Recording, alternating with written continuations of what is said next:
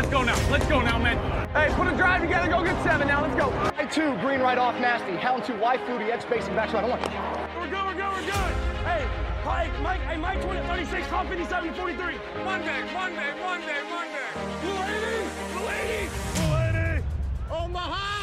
Hola, ¿qué tal? Bienvenidos una semana más a The Cubiner, tu podcast sobre quarterbacks dentro de la estructura del Capologist, en una semana que ya sabéis que es algo atípica. Hemos tenido que mover el programa, que en principio va a ser el martes a hoy miércoles, por todos los sucesos ocurridos en ese Monday Night Football entre Buffalo Bills y Cincinnati Bengals, pero igualmente eh, también eh, tenemos el momento, también encontramos el lugar para hablar sobre quarterbacks, que tenemos muchas cosas que eh, decir, muchas preguntas a las que va a responder nuestro querido maestro Juan Jiménez, en una semana en la que ya tan solo quedan 16 partidos de temporada regular. O sea que poquito ya para los playoffs, ya los vamos encarando, 14 equipos y 14 quarterbacks que estarán luchando por entrar en la Super Bowl y por supuesto lo vamos a analizar absolutamente todo. Eh, Juan Jiménez, arroba de QNerd en Twitter, ¿qué tal? Muy buenas.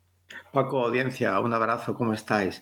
Pues bien, un poco todavía, la verdad, en shock por lo que pasó ayer, Paco, porque yo me desperté por la mañana con la ilusión de ver ese, ese Buffalo Bills, ¿no? Contra, contra los Bengals, ¿no? Ver pensaba, burro pensaba, que ibas a decir, pensaba que ibas a decir que te levantaste con la ilusión de grabar The Nerd ma- ayer. Y, ento- y después de eso, con la ilusión de grabar el QBNer, por supuesto, sa- sabiendo lo que había pasado, si no, no puedo grabar con ilusión el QBNer. Y, y nada más conectar el móvil, pues recibí un mensaje de un amigo diciéndome que se había suspendido el partido. Y, y sabes que estás dormido y digo, a ver, no, no me lo voy a creer, o sea, ¿cuándo en la NFL se suspende un partido?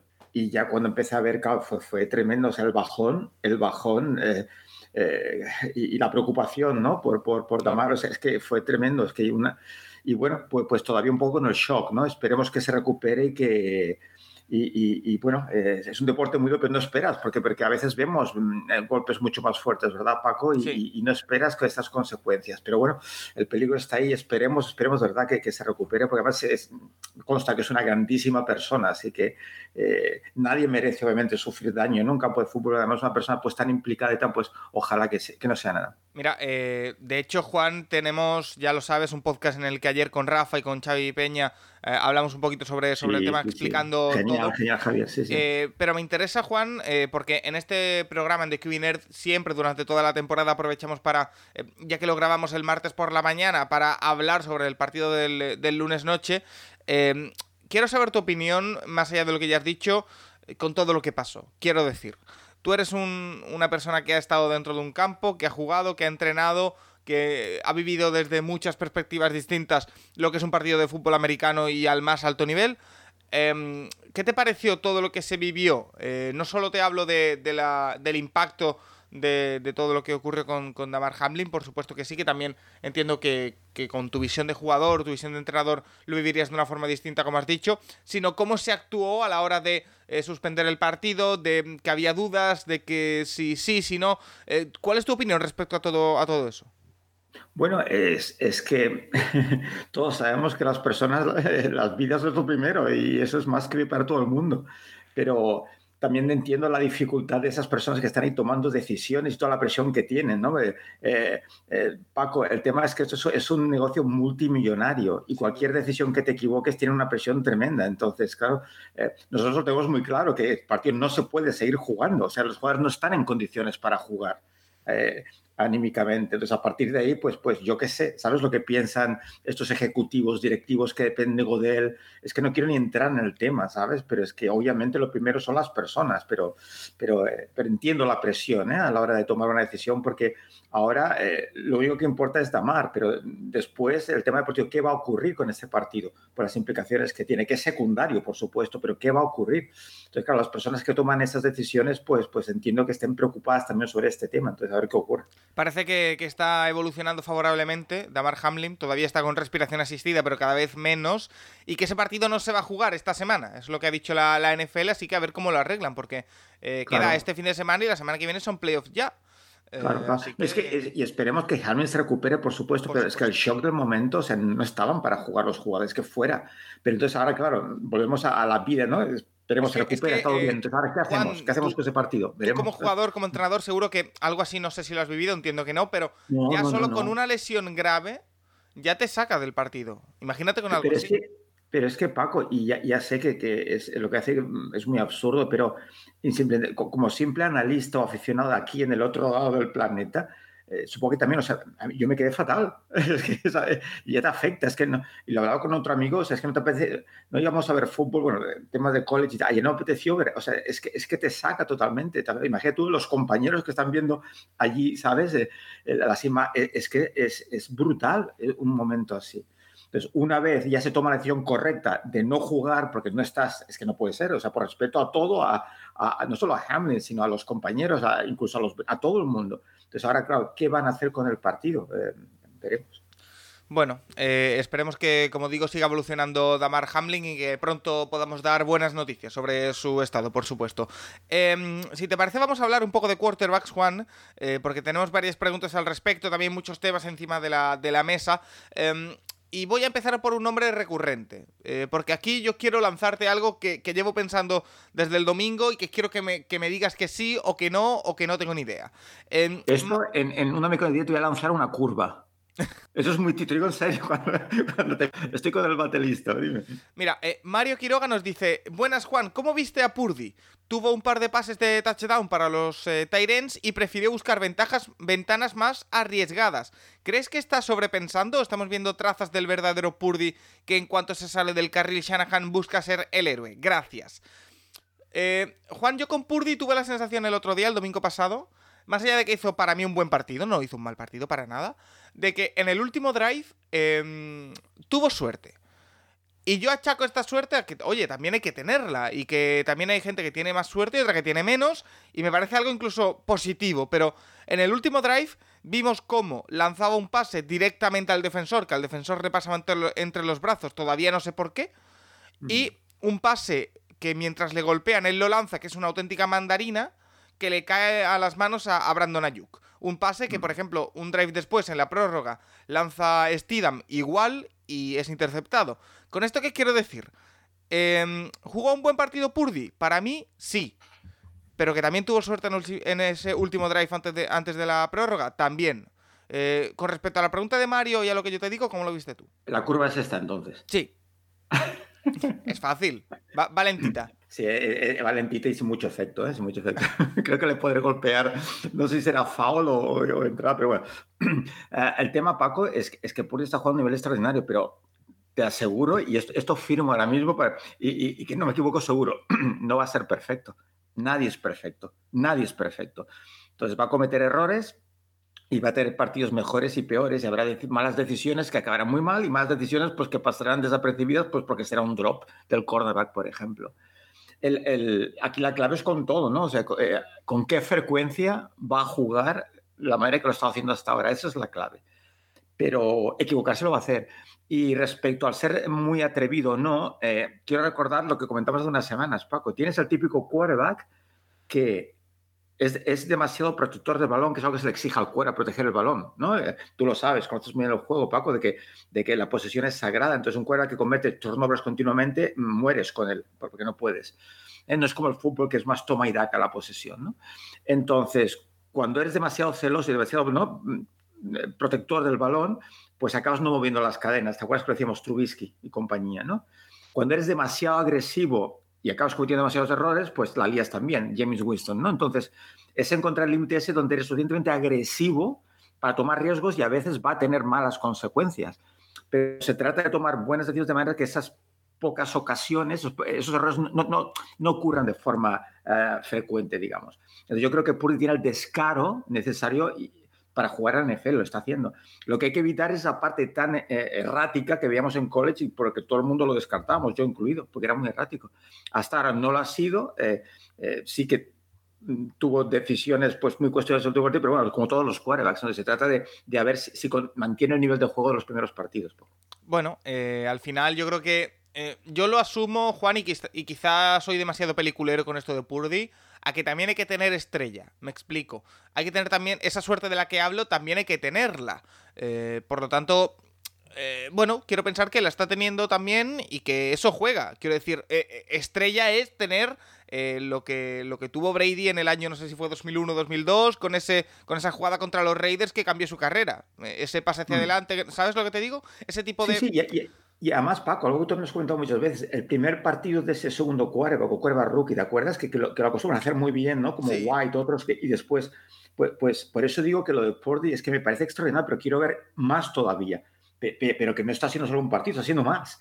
Entonces, quizá esa estrella es de verdad, ahí ¿sabes? Entonces, es lo que quiero ver. O sea, yo todavía no estoy totalmente, pero, pero que, que, que está claro que, eh, que, que, está demostrando que tiene el talento y el descaro para jugar. Entonces vamos a ver un poquito más, ¿no? Y lo hablábamos el, el lunes en el programa, Juan, porque ya sabes que, que Purdy es tema de debate pues prácticamente cada semana desde que apareció, porque eh, está en un equipo que aspira a todo y evidentemente nos ha sorprendido Brock Purdy. Pero eh, el debate era doble el, el, lunes, Juan, y me interesa tu, tu opinión.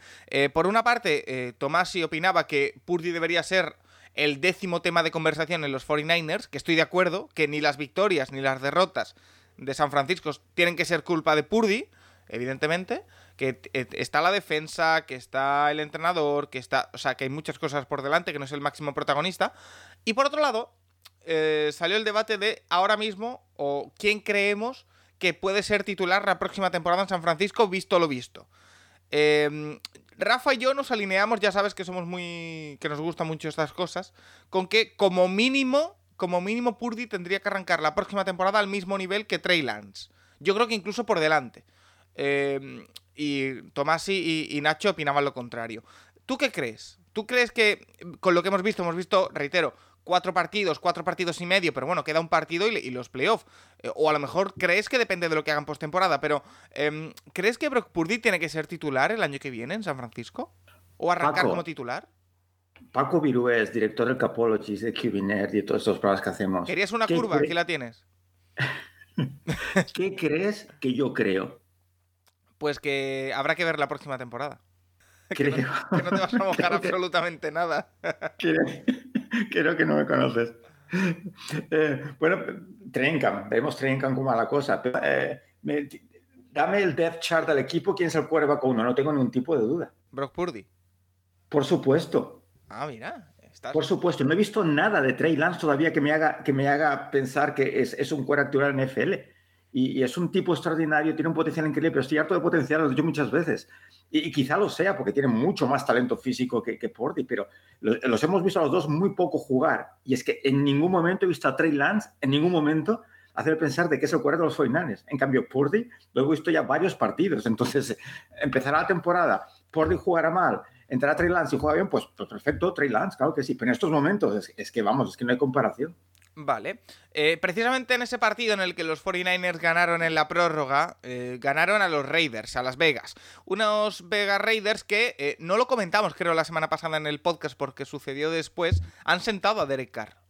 Eh, han sentado a Derek Carr y en su lugar pusieron a Jared Steedham, que como decimos, lo has dicho hace cinco minutos. Quarterback que debuta, quarterback que no está estudiado por el equipo contrario, suele, a, suele tender a hacer una buena actuación, como lo que hizo Jared Steedham. 23 de 34, 365 yardas, 3 touchdowns, dos intercepciones, incluida una en, en la prórroga que le costó el, partido a, su equipo. a ver, no te voy a preguntar si crees que Steedham puede ser el futuro de, los, de las Vegas Raiders, porque, a ver, yo tengo bastante claro que no. Eh, pero bueno, nos pregunta Fran Marín y nos pregunta eh, Fandido por eh, Jared Steedham. De hecho, Fran Marín nos pregunta que hasta qué punto su partido de ayer le puede hacer candidato a un puesto la temporada que viene. Y Fandido nos dice em, que cómo viste a Steedham. También nos pregunta ahora eh, que qué equipos tienen más necesidad de, de quarterback, pero iremos después con, con eso. Eh, Steedham hizo un partido, la verdad, que bastante bueno ante la mejor defensa de la liga esta temporada. Eh, yo creo que tiene que ver, evidentemente, que no le tuviesen eh, estudiado, pero oye, también hay que, hay que dejarlo ahí. Para mí, personalmente, y estoy metiendo mucho mi opinión en esta pregunta, eh, es lo que hemos dicho. Yo quiero verle un segundo partido, mínimo. Y después lo de Derek Carr, la verdad yo no lo entiendo. Yo no sé si tú... Bueno, lo entiendo en el sentido de que creo que no va a continuar en los Raiders, pero eh, no sé si tú le ves alguna otra explicación. Hmm, bueno, primero, la primera pregunta, ¿cómo lo vi con la boca abierta? eh, y, y yo, yo, creo, sí, sí, además de verdad, yo, yo creo que Steedham jugó el mejor partido de su vida, fue, fue tremendo. Entonces, sacando el partido, eh, me puse, ¿sabes? En plan filosófico, con la barbilla, ¿sabes? Eh, ¿Sabes? Así como pensando, ¿sabes? Y, precisamente teniendo en cuenta los amigos de Raiders, ¿no? Como mi, gran amigo Bruno Groseta, ¿no? Y todos esos que son... Y yo no sé si son buenas noticias el, partido que juega Stiran, Paco. ¿Por? ahí está, has tardado mucho, Paco.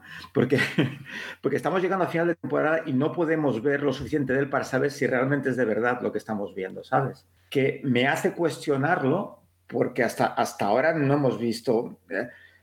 Bueno, no sé, quizás de estos casos que no recuerdo muchos, de un cuervo que, lleva tiempo suplente y de repente pues todo, ¿no? Pues saca todo eso, no lo sé, quizás sí, pero es que claro, si, si los Raiders, eh, eh, digamos que juega un segundo partido pues muy decente y los Raiders confían en él y la temporada que viene se encuentra con el Stiram pues, pues que queda corto, que hemos visto ¿no? en, otras ocasiones que lo hemos visto en el campo, ¿qué ocurre con Raiders, sabes? Y su, y su, y su quarterback. Eso por un lado, así que no estoy seguro que lo de Steedham sea buenas noticias que haya jugado también, no lo sé, no lo sé. Ojalá, ojalá haya una continuidad. Y lo de Carr, pues no lo entiendo, no lo entiendo porque ya sabes que soy muy fan de Carr, casi más como persona que como jugador. ¿Y, por qué no acabas la temporada y ya, pues cada uno, ¿sabes? Eh, tomamos caminos diferentes, ¿sabes? Eh, no sustituirlo. Es que, es que además, eh, Juan, yo lo llevo diciendo, no sé si es un mes, que yo creo que Carno iba a seguir el año que viene en Las Vegas.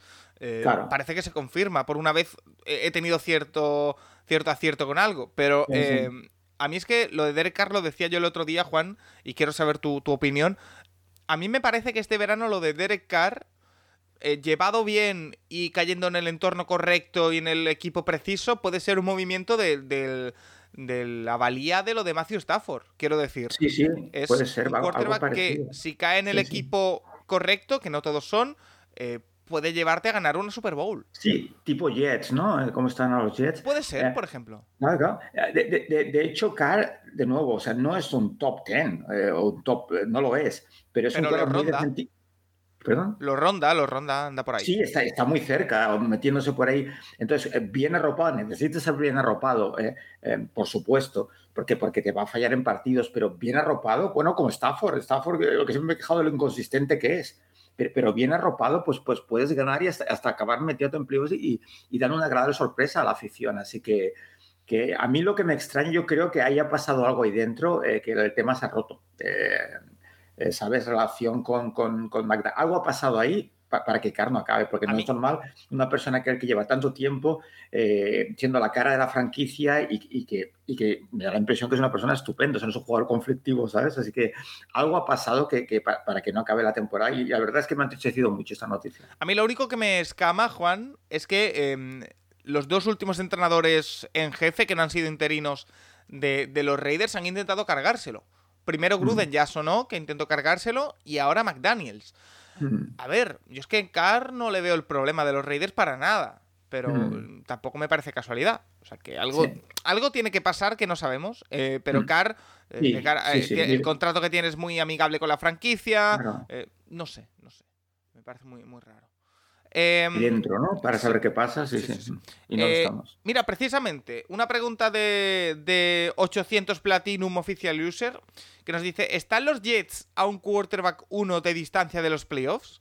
Unos Jets que se han caído con todo el equipo, Juan, que eh, acumulan seis derrotas seguidas, que les han dejado fuera de, la lucha por, los playoffs. Em, y según han dicho, eh, la próxima temporada vuelven a, van a volver a ir con Zach Wilson. Yo solo tengo que ver, todavía, la verdad. Yo no me lo creo. Eh, pero bueno, están en un momento complicado. Ya se ha hablado de lo del quarterback, son cinco derrotas seguidas, perdón, no seis. Estaban 7-4, ahora están 7-9. Em, a ver, esperanza hay. Eh, más que otros años en, New York. Eh, pero claro, el tema es, no sé si solo les falta un quarterback. Lo, bueno para ellos es que eh, el mercado de quarterbacks en esta offseason va a estar bastante poblado de buenos jugadores. Em, Nacho lleva más de un mes o meses insistiendo en que el quarterback el año que viene de los Jets va a ser Jimmy Garoppolo, sus cosas. Eh, pero está el nombre de Garoppolo, está el nombre de Tom Brady, que estará libre por ahí a ver por quién firma, está el nombre de Derek Carr. Si quieren un quarterback y lo que creen que les falta es tan solo un quarterback, tienen nombres por los que ir. ¿Tú qué opinas? Yo qué opino.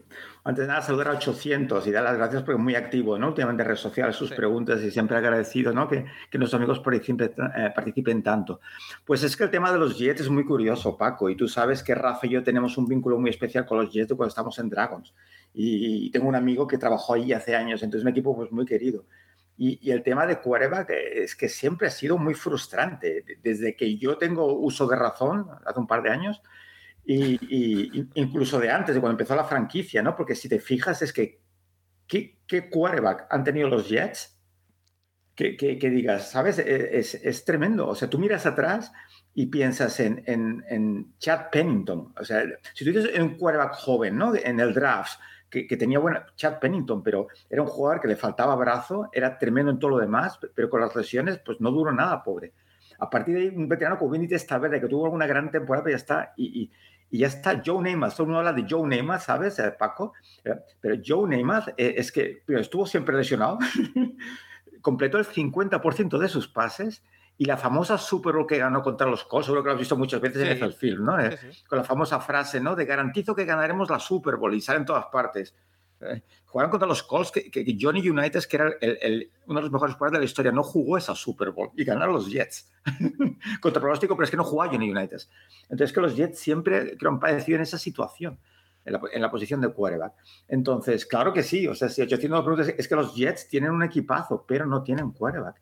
Y hay algún analista que tiene la teoría que me parece muy interesante, que también creo que lo hemos comentado, Paco, que, que es más fácil meterte en después de dos temporadas o tienes un gran quarterback ejemplo burro.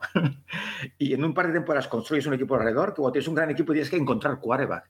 ¿Por, porque, porque, porque es muy difícil encontrar ese quarterback. Sí, porque eh, los Jets, Juan, están ahora mismo en territorio Colts, están ahora mismo en territorio Commanders, están en territorio Carolina Panthers, están en territorio de, bueno, Panthers menos. Eh, equipos que tú ves la plantilla y dices, uy, pueden tener algo si tienen un buen quarterback, pero no encuentran el quarterback. Y mira que lo buscan y lo buscan y lo buscan y nombres contrastados y Carson Wentz y Matt Ryan, pero no lo encuentran. Y querido Paco Vives, hacer una pregunta. ¿Sabes cuántos equipos de los 32 de la NFL en estos momentos siguen jugando con los 12 quarterbacks que empezaron la temporada? Con los quarterbacks te, he dicho el número, siguen 12. los que están en playoff, están todos en playoff. Bueno, no, Mac 12, 12 equipos nada más están jugando con su quarterback titular del principio de temporada solo 12. Es que, es, tremendo, o sea, es que por lesiones, por, por, por mal rendimiento. Ya, pero Juan, fíjate, eh, ahí, voy a profundizar en tu teoría porque me parece muy interesante. Em, ¿Es más fácil construir un equipo alrededor cuando ya tienes el quarterback y sabes el estilo de quarterback que tienes? Que encajar un quarterback en un estilo de un equipo? ¿Me explico? Es, lo que te, es que es lo que te digo, yo creo que sí, yo creo que sí, lo comenta mucho, es, que, es que yo estoy convencido de que sí, de que es mucho más fácil porque es una posición tan extremadamente difícil, tan difícil, a todos los niveles, ¿eh? nivel de juego, a nivel de personalidad, a nivel de liderazgo, que es que, encuentra, es que encontrar a Joe Burro en el draft, es, que decir, que es un milagro es... Eh, fíjate, fíjate lo que los, tú, pero tú sabes los Bengals lo que eran hasta hace dos años. Sí. Pobres Bengals. Y mira dónde están ahora. Es que, no es solo burro, ¿eh? pero, pero la importancia de esa posición y, a partir de una gran defensa, por supuesto, sus armas. No, pero que, eh, al final, eh, cuando tú tienes al quarterback, decir, vale, tenemos al quarterback, es bueno, ok. Vale, ¿qué es lo que le hace funcionar? Pues le hace funcionar tener receptores que vayan siempre en profundo o le va bien que todo. Y, una mente ofensiva. Mira, ¿sabes? Mac, Jones es, todo, se necesita todo, pero que decirte que sin esa pieza tan importante, siempre lo he dicho, el GM, head coach y, quarterback, son las, ese triángulo tiene que funcionar a la perfección en el equipo, Paco. Y a partir de ahí se construye. Entonces necesitas todo, hasta el holder es importante, ¿no? Ese, ese, ese field goal en último momento para ganar ese partido, ¿no? Y no tienes nadie que te aguante el balón, no sé, todo el mundo es importante, pero que, que la opción de quarterback es tan tan importante, todo gira a su alrededor. Eh, es un cuera que no te mueve el balón, la defensa está todo el día en el campo, por muy buena que sea esa defensa, acabará agotada y vas a perder. Entonces, es que eh, eh, todas las jugadas, el balón pasa siempre por el quarterback, entonces es importantísimo. Por eso creo que es más fácil con un gran quarterback, incluso en menos tiempo, que no tener un gran equipo y, estar. ¿Sabes que los Jets, Paco, es la única franquicia de la NFL que ha escogido en cinco años dos quarterbacks en el top tres? ¿Me explico? En cinco años han escogido dos quarterbacks en el top 3 del draft y siguen sin tener quarterback. No, no, es absolutamente increíble. Eh, bueno, por ahí, por ahí andan los, los Cardinals, ¿no? Tienen que andar por ahí también, ¿no? Con Rosen. Ah, no, Rosen no fue un top 5, vale, ok. Fue un 10. Eh, pero bueno, la teoría es la misma. Eh, y Juan, precisamente te voy a hablar de Sam Darnold, porque nos preguntaban bastante esta semana en, el Capologis habitual y me guardé la, pregunta. Eh, que si se ha ganado un puesto como titular eh, de cara a la próxima temporada. Yo creo que aquí juega lo que hemos dicho siempre. Eh, al final no hay 32 quarterbacks del primer nivel para jugar dentro de la NFL.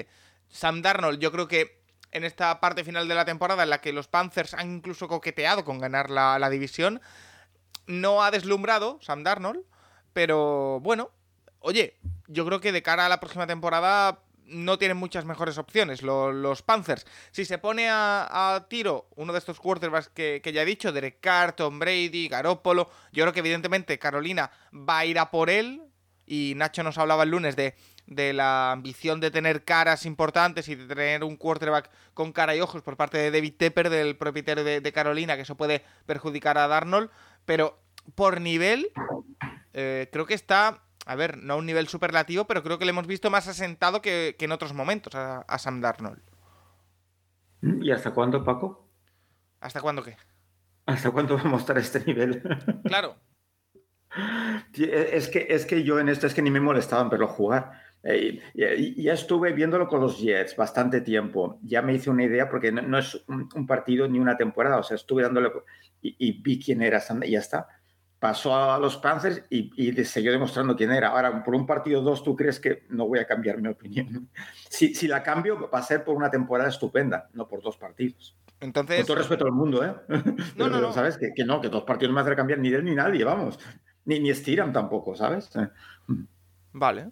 Vale. Bueno, eh, es eh, algo que hay que dejar ahí. Lo siento, eh, tajante, pero... no, no, no, me parece magnífico. Los jugadores somos quienes somos, ¿no? Entonces uno no cambia de, en dos partidos. Mira, precisamente hay un quarterback que este, esta semana, antes de jugar, dijo que iba a revisar todo lo que no había hecho que jugase bien o que afectase su mm. rendimiento esta temporada, que es Russell Wilson.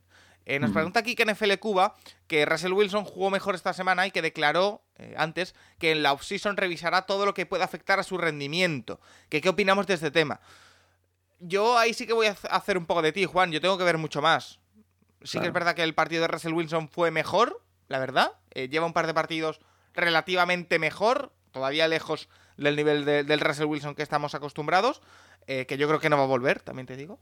Em, pero bueno, que reconozca que hay errores y que ha habido cosas que le han distraído durante la temporada, me parece bien.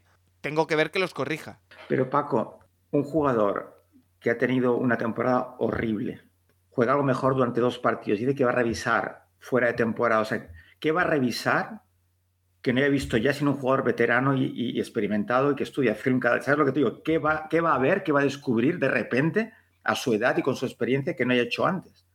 Eh, es, ¿sabes? Es que no lo entiendo. Eh, es que no entiendo que a descubrir de repente, mm, no tengo que poner este dedo aquí en el balón, ¿sabes? Eh, no, se me sorprende el comentario. No, yo quiero pensar que no es cosa de, técnica, sino cosas que ha estado distraído por lo que sea. que Eso sí lo puedo entender. Su, rutina, su rutina durante la semana no ha sido la más correcta, que no ha tenido la actitud que, tenía que tener con sus compañeros. Ah. Quiero pensar que es eso. Yo, yo, creo que es un tema emocional, un tema mental, eh, temas personales, eh, fuera del terreno de juego, dentro del vestuario. Yo seguro que eso le ha afectado, eh, le ha afectado, pero, pero claro, no sé si eso es corregible, porque de nuevo no estamos ahí, no sé cómo, ¿sabes? Su relación al vestuario, su vida personal, yo no sé cómo, cómo ¿sabes? Si, si son pruebas que se pueden mejorar o no, pero que, que, que pues que soy bastante pesimista, Paco. No sé, ojalá descubramos una versión mucho mejor, no quizá como la de antes, pero mucho mejor, porque es lo que necesitan Broncos sin duda, porque están, ligados a él, porque para cuando dos, tres más temporadas. Eso te iba a decir, que la diferencia entre, entre los Panthers y Darnold y Wilson y los Broncos es que los Broncos no tienen otra opción, es que tienen que ir con Wilson. o sea, esperemos que por los amigos de Broncos que mejore, porque es que la situación es que es, es dura. Sí. Em, más cositas, porque tenemos alguna que otra pregunta más eh, por aquí. A ver, sí. Em, Mario Calvo nos dice, después de los últimos partidos de Steelers, ¿hay potencial en Kenny Pickett? ¿Cómo debería afrontar la segunda temporada? Unos Steelers, Juan, que están en la lucha por playoffs en la última semana, que nadie, no dábamos un duro por ellos, pero que están en la lucha, que lo tienen complicado, que tienen que esperar que fallen Patriots y Dolphins y ganar a Cleveland pero ya hemos visto a Pickett dar eh, dos pases de touchdown, creo, en el último minuto de cada último de los dos partidos. Es verdad que no ha destacado sobremanera Kenny Pickett, que no está deslumbrando, que no está acaparando titulares, pero oye, también forma parte de un equipo que ha crecido mucho en la segunda mitad de la temporada. También habrá que darle, igual que siempre decimos que para que funcione bien un quarterback tiene que funcionar em, el resto del equipo, al revés también. Quiero decir, algo habrá hecho Kenny Pickett también. Sí, es, bueno, ya sabes, tú y yo somos muy fan de Pickett saliendo de college, en, el sentido de que, puede ser un jugador, eh, no franquicia en la NFL. Y, recuerda de nuevo, una vez más, Paco, lo que tú decías, de que, de que si era el momento con esa línea de ataque de poner a un rookie y tal, y fíjate, aún así ha ido tirando, o sea que, que efectivamente que su progresión no es espectacular, pero es más que sólida. Entonces es solo su primer año y, creo que lo está haciendo pues bien. Es, lo que se espera un quarterback rookie que progrese, que es lo que no como otros que, para mí que no, que es todo lo contrario. Así que, para mí es que es, creo que los estilos tienen que ser positivos y, con ilusión esperar esa segunda temporada y sobre todo esa tercera donde ya estos jugadores pues si realmente va a ser la cara eh, ¿no? de la franquicia de los Steelers durante muchos años, lo veremos pues, pues seguramente ya la temporada que viene o la próxima. Es, evidente que, los grandes nombres de, Pittsburgh son otros, por ejemplo con TJ Watt tienen un récord de 7-2, por ejemplo, pero oye, eh, al final hay que, hay que darle también el, valor a lo que está haciendo eh, Kenny Pickett. Eh, sí, por, supuesto. Ahora, por supuesto, defensa-ataque, ¿no? Son los grandes nombres, pero que, yo espero que sí, Paco. Ya te digo, su inteligencia, su control del juego, yo espero que se convierta en un quarterback muy sólido en la NFL. Oye, Juan, otro tema espinoso que te voy a traer. te estoy trayendo algunos temas un poco difíciles. Esta... Otra curva. Sí. lo de tú a Togo Bailoa, quiero decir ya hablamos la, semana pasada de, si nos parecía un quarterback élite o no, si nos parecía... Te quiero traer el tema de, la tercera concussion, eh, porque además es un tema que para mí es bastante grave, bastante importante y que, quiero saber qué, es lo que tú opinas. Eso de que durante el partido no se diese cuenta el protocolo de conmociones, bueno, yo creo que ya lo dejamos aparte, yo creo que ya todo el mundo lo entendemos, pero eh, es muy grave, es muy grave que un jugador llegue el lunes a la prueba de vídeo, a, ver con el entrenador el partido, y entonces el entrenador diga, uy, aquí está pasando algo raro porque no te acuerdas de qué hiciste en el partido. Em, ¿Qué te dice esto a ti? o sea, a mí es que me, perturba. Eh, y es algo que pasó la semana pasada, a inicios de la semana pasada, pero que no supimos hasta el miércoles, jueves aproximadamente, por eso te pregunto, cuando tengo la oportunidad de, hablar contigo. ¿Qué te transmite a ti? O sea, a mí me perturba muchísimo. Porque eh, es algo que, a ver, yo tengo la sensación, y, esta semana ya ha dicho Mike Van Daniel, que va a entrenar solo con, o, al menos estos primeros días de la semana, con Bridgewater, que tiene lesionado un dedo de la mano, y Skylar Thompson. Pero yo el lunes decía, tengo la sensación de que va a jugar tú al fin de semana si, eh, si eh, lo sacan del protocolo. Eh, Da mucho miedo, Paco. De hecho, yo no sabía nada. Eh, me enteré ayer porque, como te comentaba fuera de micrófono, quedé con el gran Rafa Cervera a tomar un café. ¿Sí? Un breve café de dos horas y pico, hablando de fútbol, por supuesto. y me comentó el tema. No, no lo sabía, no, no, no, no, había. Y, también me quedé de piedra porque es que es un tema muy serio el tema de las conmociones. Entonces, que, que tu cuerpo no se acuerde, que no detectara, es que, es que claro.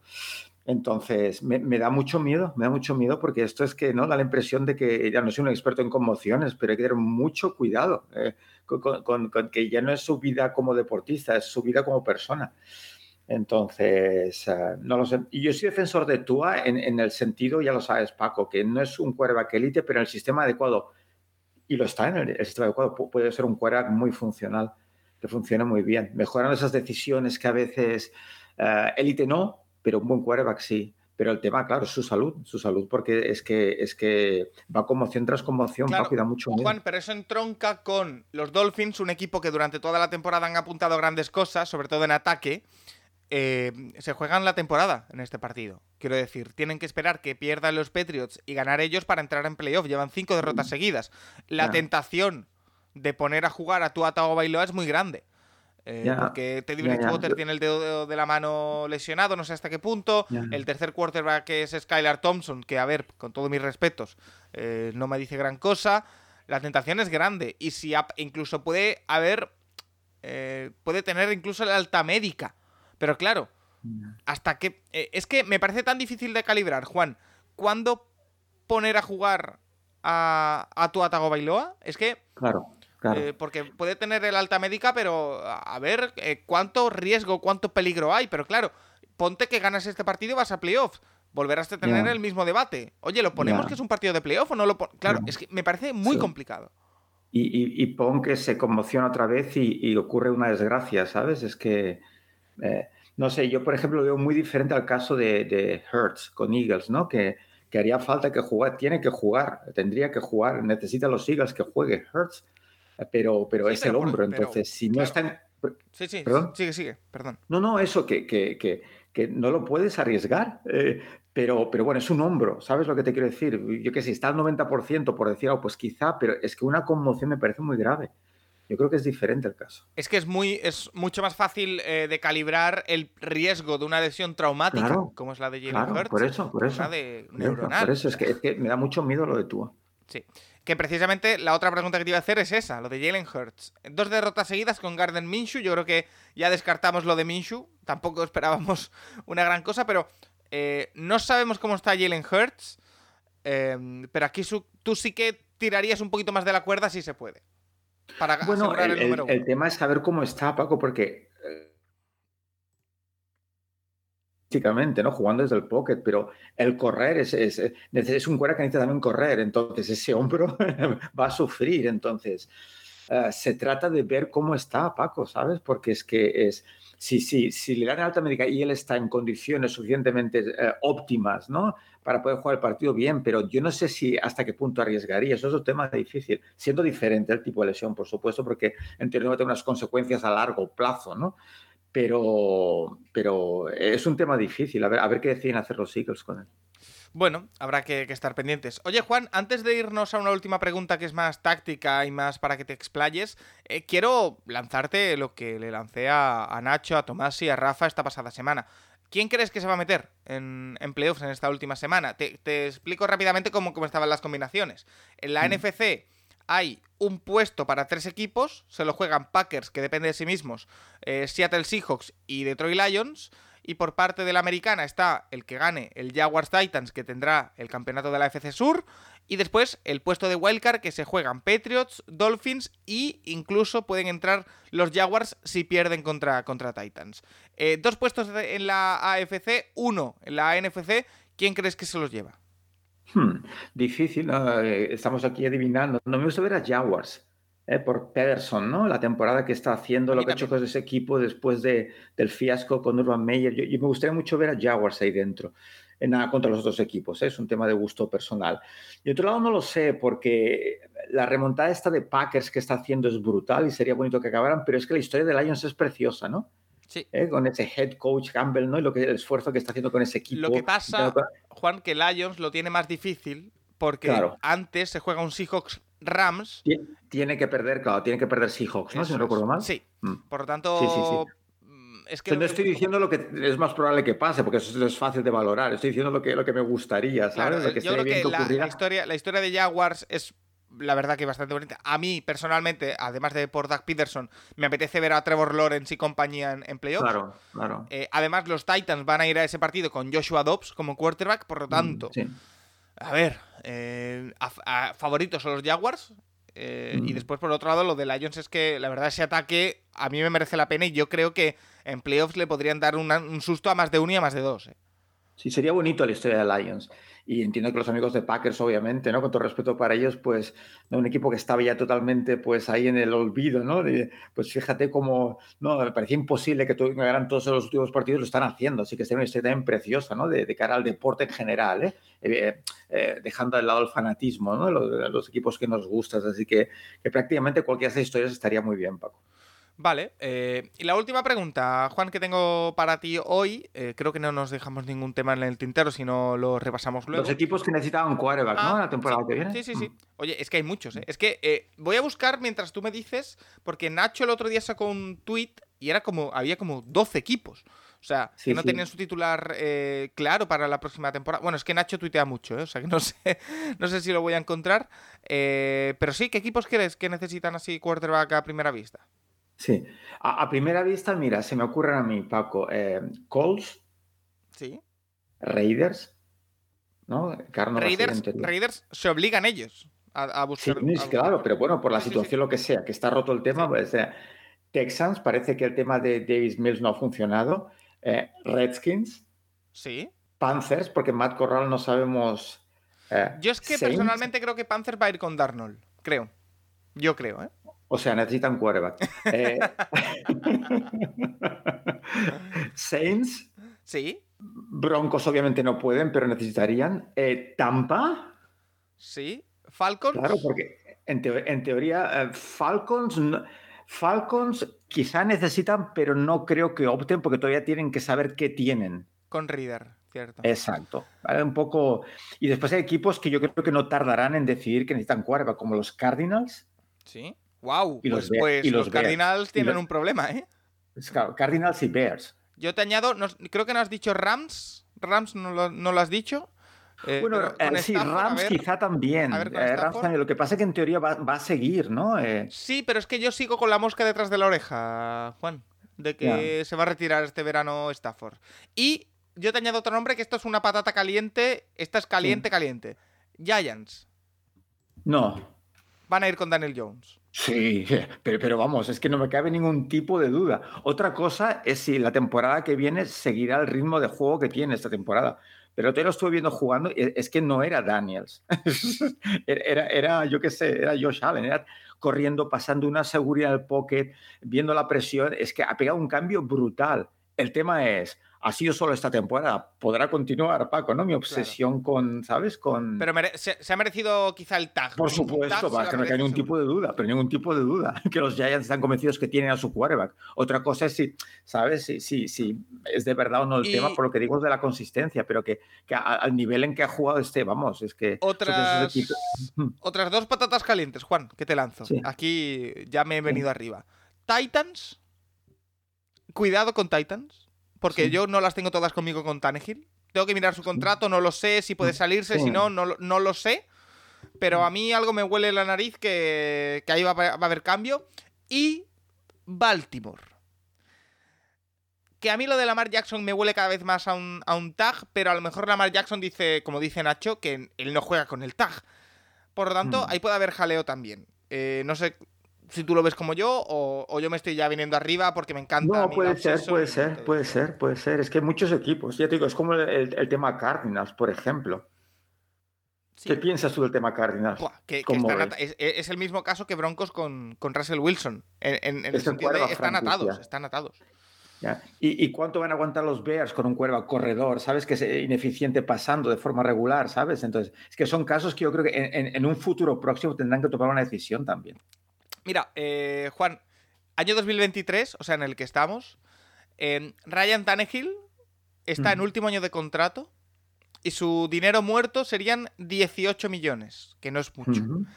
Eh, si es cortado antes del 1 de junio, son 18 millones de dinero muerto, 17 millones de ahorro, porque su cap hit es 36. Si lo cortan después del 1 de junio, son 27 millones que se ahorran los Titans, porque serían 9 millones de dinero muerto 2023, 9, dinero, 9 millones de dinero muerto 2024. Lo he dicho un poco porque, porque me da la sensación, por, por vibes, pero viendo el contrato, eh, añado a los Titans. Mm. Les añado. Puede ser, puede ser, claro. Sí, porque además Tannehill, o sea, Tannehill es, la, definición, la definición perfecta de game manager. Es un jugador que si todo va bien, es un jugador muy decentito, pero no, no es un top 10. Entonces. Y yo creo que, yo creo que los Titans van a entrar en, en Claro, claro. pero el tema es que no es tan fácil conseguir cuadra. Paco, recuerda eso, que no es que me deshago de uno y cojo otro del draft, ¿sabes? Escojo otro. O sea, es que no funciona así, ese es el problema. Ya. Pero bueno, eh, habrá que, ver. Oye, mira, pues me ha gustado esta pregunta. No esperaba que diese tanto jugo. Eh, Lo que nos preguntaban eh, sobre las defensas 3-4 y 4-3, a ver si encuentro la pregunta, que he perdido el tuit un momento. Sí, sí, sí. ¿Cuál ¿Cómo, puedes reconocerla en el terreno de ah, juego? porque ya sabemos la diferencia, que es que se, sitúan o cuatro eh, jugadores de línea defensiva o tres, pero ¿cómo eh, las identificas dentro de, ver un partido o en la tele? Sí, recuerda Paco la última vez que lo comentamos, que no se trata de... Cuando hablamos de, de un equipo que juega la 3-4-4-3, no hablamos de formaciones, hablamos de filosofías defensivas, ¿no? Entonces, porque hay muchas variaciones dentro de la filosofía defensiva. Pero sí, como dices tú, que básicamente lo que ocurre es cuando juegan a 3-4 son tres líneas defensivas, o sea, con, una mano en el suelo, ¿no? Normalmente, eh, delante de la línea de ataque y cuatro linebackers por detrás, dos por detrás y, después uno cada extremo, ¿no? De pie. Entonces, pues básicamente es eso, una 3-4 se reconoce normalmente lo que vas a ver, vas a ver un tackle enorme o no tackle que se llama también delante del center, del center, está cubierto el center, tienes un hombre muy grande delante. ¿no? Número impar 3, 3 contra 5, pues eh, el center está cubierto. En la 4-3, un número par, pues vas a ver que los guardias tienen a un tackle defensivo delante y el center no está cubierto. Entonces son cuatro líneas defensivos en tres puntos y tres linebackers detrás. Entonces, ¿por qué no es tan fácil reconocerlo hoy en día? Antes lo era más, Paco. Buena pregunta. Porque hasta los años, diría los años 90, eh, la formación base o el, personal base de los equipos de ataque era siempre el mismo, muy parecido siempre, que eran dos running backs, un tight y dos receptores. ¿Eh? Entonces, pues los backs se colocaban en la I-formation típica, ¿sabes? Uno tras del otro, o, near far, o, strong weak, o sea, los fullbacks lado, lo que sea. Entonces, eso hacía que la defensa tuviera siempre el campo titulares, eran siete, siete en la caja y eran esos 4-3 o 3-4. ¿Qué pasa? Que hoy en día la inmensa mayoría de juegos no juegan esa formación base. Su formación base es con tres receptores y un solo running con lo cual hay uno de esos siete que tiene que salir fuera de la caja en defensa, con lo cual lo que vemos es una 4-2 casi siempre ¿no? En, en, en, la caja. Pero es más difícil identificarlo eso.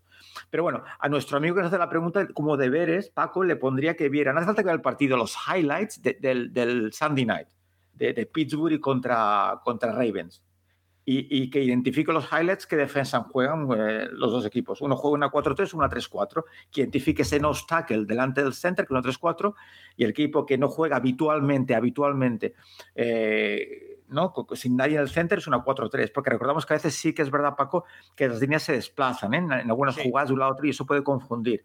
Y, y a veces también recuerda que la 4-3, otra cosa ha cambiado, Paco, que en la 4-3 a veces vemos a los ends de pie Tú solo sabes eso. Antes se ponían siempre en tres puntos. Ahora, para hacer en situaciones obvias de pase, para hacer el pass rush, se ponen de pie. Entonces, no confundirlo con un linebacker, es un defensive end. Mm. Entonces, bueno, como deber es esto, que puede, nuestro amigo puede ir a, los highlights de este partido, del Steelers Ravens, y decidir qué defensa es la 3-4 y la 4 y que nos lo diga en Twitter. Eh, ¿No, Paco? Eh, que lo recomente a ver si. Eh, y le aprobamos el examen o no. Vale, pues mira, ahí dejamos deberes pendientes.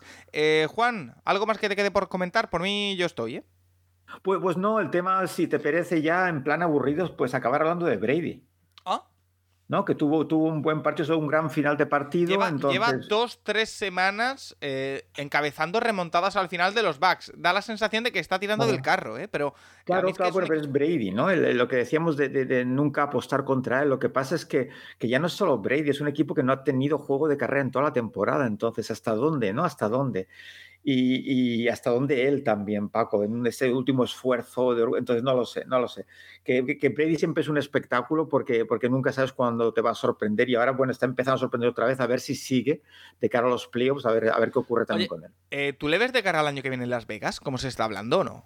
Yo, sinceramente, me gustaría que se retirara ya. Sí, Paco, porque el, llegará un momento que es que acabará arrastrándose inevitablemente, porque no va a jugar a estos 70. Ya, pero es que sigue haciendo más de 4.000 yardas, Juan. que yo eh, estoy contigo, pero, es que sigue haciendo 4.000 yardas, sigue haciendo partidazos, sigue haciendo remontadas. Pero ¿cuántos? Yo esta temporada, lo he visto, no, yo no lo he visto, yo no, yo no he disfrutado esta temporada con Brady, yo personalmente. Eh, no sé, no, lo sé, no lo sé. Que, todavía tiene para dar seguros, y es, un caso extraordinario. Pero ¿hasta cuándo? No, lo sé, no lo sé, Paco. Yo eh, no lo sé. Bueno, me, daría cosa ¿eh? verlo como tantos grandes deportistas, ¿no? Que, ¿no? Jerry Rice, que jugó, no sé si ya casi 40 años, ¿no? En, training camp de los Seahawks, intentando seguir jugando, ¿no? Yo, yo, no quisiera ver eso ni en Brady ni en nadie, ¿no? Un poco, no te digo retirarse en lo más alto, pero, pero no esperar, ¿sabes? Hasta que ya sea demasiado tarde, no sé, no sé, a ver qué hace. Bueno, Juan, pues eh, lo vamos a dejar, si te parece bien, por aquí esta semana, eh, que hemos tenido que retrasar el programa un día por todo lo que pasó ayer, pero bueno, yo creo que ha quedado un repaso bastante importante. ¿Cómo vas a disfrutar de la última semana, de la última jornada de, NFL? Porque coincide no necesariamente con, con Reyes, por lo tanto, vamos a tener un fin de semana por fin, entre comillas, y que se me entienda, limpio, por lo tanto no vamos, no vamos a tener que compaginar con otro tipo de, festividades. Em, pero hay partidos sábado, partidos domingo, eh, bueno, hay un montón de horarios. Eh, ¿Cómo lo vas a vivir? Bueno, el tema del de los sábados me parece que no tiene demasiada importancia, si no recuerdo mal, ¿no? O sea que... El, el Titans eh, Jaguars. Ah, entonces, ah, pues mira, pues te lo disfrutaré. Pero es a las. espera, porque creo que es a las dos y media de la madrugada, creo. Pues entonces es- no lo disfrutaré. Por eso te decía, quería recordar que, que a una hora decente para verlo despierto no había nada interesante. Dos No y cuarto de la, de la madrugada, sí. Sí, pues no. Y sobre todo la gran decepción es ese el partido de Packers, ¿no? Que se juegue tan tarde. Sí. Es, es- Sobre es todo pena. por. Es, lo que hemos dicho, porque nos pilló en directo el lunes y ahora ya con más calma. Es evidente que con 13 partidos que tienen implicaciones de 16 que se juegan, las teles que tienen Claro. exclusividad de, una, de un solo tramo, un solo horario, un partido, algo eh, es imposible contentar a todos. Y yo entiendo el cabreo de la gente de Seahawks. Está muy Claro. cabreada. Porque, claro, Claro. llegas al partido que si tú has ganado el encuentro, que es lo que tienes que hacer para entrar en playoff, que es Seattle, llegas con que los Lions, que son quienes tienen que ganar para que Seattle entre, ya no se juega absolutamente nada. claro. Eh, entonces, entre- entiendo el cabreo, ¿eh? O sea que eh, es algo Sí, que siempre trae polémica todos los años. Así que, Sí, sí, sí, que bueno. Eh, Juan, pues lo vamos a dejar eh, por aquí, como siempre, un placer. Y te espero con más la, la semana que viene, que ya será, ya habrá definidos los, eh, los emparejamientos de playoff. De hecho, de hecho, me estoy dando cuenta ahora, la semana que viene ya empiezan las batallas de playoff. Fíjate, Hmm. ¿estás preparado para defender a Burrow y compañía o no? No, el burro no necesitan defenderlo, pero está bien. Estaremos. No, no, de hecho, fíjate, Juan, me acabo de dar cuenta yo de que son la semana que viene. Mientras lo decía. O sea, lo, lo he proyectado en ti, pero me he dado cuenta yo. Eh, o sea, Te has dado cuenta tú, sí, está sí. bien, eso está bien. o sea, que va a ser una semana de, de locos la, la que Pues viene. muy bien. Solo desearte, eh, Paco, que los reyes te traigan buenos regalos. Eso es. Ojalá a ti Como también. no es una camiseta de los Rams con el 17, por ejemplo. Oye, no estaría mal, no estaría mal, la verdad. Eh, pero bueno, Juan Jiménez, como siempre, le podéis encontrar en abrazo. de Kivinerd. Un abrazo y te espero con más la, la semana Nos que viene. hablamos. Un abrazo a todos, Paco. Y a todos los oyentes decirles que esta semana no va a haber comisionado. eh, la haremos la semana que viene si no sé. Yo, bueno, va a haber un montón de podcasts la semana que viene. Eh, pero habrá eh, el Rincón del College el viernes, que hay que hablar de las dos semifinales, Juan, de, de College, que fueron alucinantes. Mm, eh, mm. y y de la final, que es el, el próximo eh, lunes. Y a partir de ahí, bueno, ya sabéis, intrahistoria, batallas de playoff, como hemos dicho, que empezarán, yo creo que podremos tener alguna ya preparada para el miércoles. Así que eh, que nadie se lo, se lo pierda aquí en el Capolis, porque vienen los playoffs y por lo tanto vienen cositas interesantes. Hasta la Te próxima. adelanto, Paco, que Sí. ayer durante el café Rafa y yo hicimos un análisis entero de, de la jornada de college, de, de la semifinal. No sé Lo- si nos quedará algo para el viernes, Lo, pero lo podíais haber grabado. Eh, tan- Talking Football ahí con el, con el café. No lo Eh, grabamos, no lo grabamos, pero a ver si nos acordamos para el viernes. sí, sí. Bueno, Juan, eh, hasta la próxima. saludo. Todo el fin de semana. Gracias. Adiós. Hey, pound two wide through the edge spacing Don't One. We're good, we're good, we're good. Hey, Mike, Mike, hey, Mike 20, 36, call 57, 43. Monday. Monday. Monday. Monday. one day, one day. Lady, lady, lady, Omaha.